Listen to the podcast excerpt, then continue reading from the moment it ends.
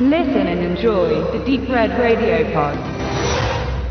Alt werden ist doch scheiße. Besonders wenn geliebte Menschen sterben. Oder wenn dich Weggefährten betrügen.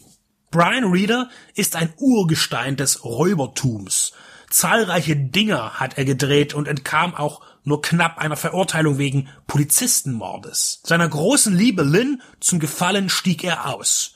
Doch mit ihrem Tod ist Brians Leben so leer, dass er sich von einem jungen Bekannten, Basil, dazu motivieren lässt, bei günstigen Bedingungen einen letzten Job anzugehen. Das Hatton Garden Safe Deposit in London wird erkoren, da Basil über ein paar Ecken Zugang hat und sich gut mit Alarmtechnik auskennt.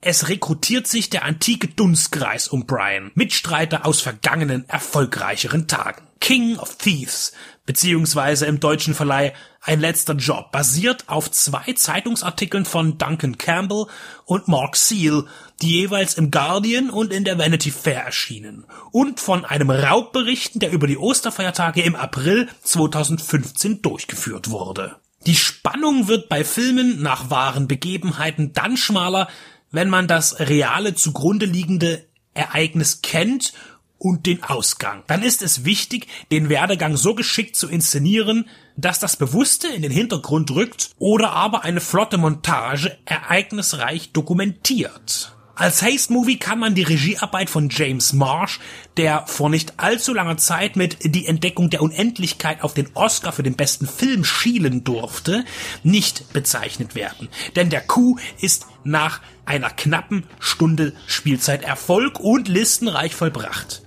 Knifflige Wendungen gibt es nicht. Und auch vertauscht man nicht die Abläufe, um am Ende eine Überraschung vorweisen zu können. Nein, ein letzter Job ist sehr geradlinig und beschäftigt sich hinten raus mit dem Streit in der Gruppe, der entstehenden Missgunst und den Fehlern, die man dann begeht und auffliegt. Natürlich spielen in einem Film über Gauner, Rentner die entsprechenden Handicaps eine Rolle. Der modernde Körper, Hörgeräte, die nicht eingesetzt werden, weil sie unbequem sind und dann eben auch eine schallende Alarmanlage überhört wird. Oder Diabetes.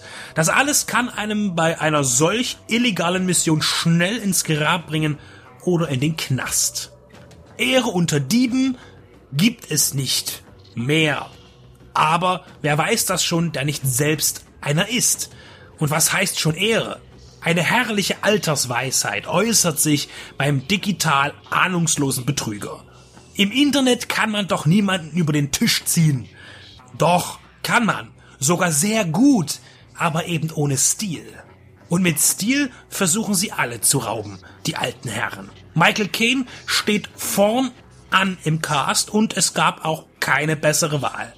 Er ist nicht nur ein bravouröser Mime, auch wenn dieser Film jetzt nicht zu seinen besten gezählt werden kann, aber durch sein Övre ist er bestens besetzt. In seiner Karriere spielte er oft diese Rolle, man denke nur an Italian Job oder Charlie staubt Millionen ab. Übrigens verwendete man Szenen aus letztgenannterem Film, um Kane in einer Rückblende als jungen Brian zu zeigen. Auf diese Weise wurden auch die anderen Darsteller neben ihm verjüngt. Jim Broadband, Tom Courtenay, Michael Gambon, Paul Whitehouse und Ray Whitestone. Der jüngere Basil wird von Charlie Cox verkörpert und bei seiner Rolle holte die Historie den Film rasch ein. Denn im Abspann titelt man noch, dass er bislang nicht vor Gericht gestellt wurde. Dieses Schicksal ereilte ihn, den bürgerlich heißenden Michael Seed, jedoch im März 2019. Die Drehbuchadaption der journalistischen Basis wurde von Joe Penhall übernommen. Der war beteiligt an dem Postapokalypse-Drama The Road und kreierte die Netflix-Serienmörder-Analyse-Serie Mindhunter.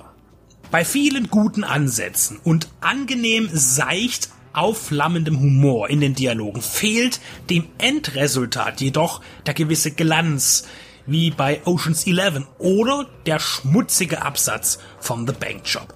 Vielleicht ist ein Raub einfach nur ein Raub und die Realität nicht immer ganz so spektakulär, wie es der Unterhaltungssuchende beansprucht.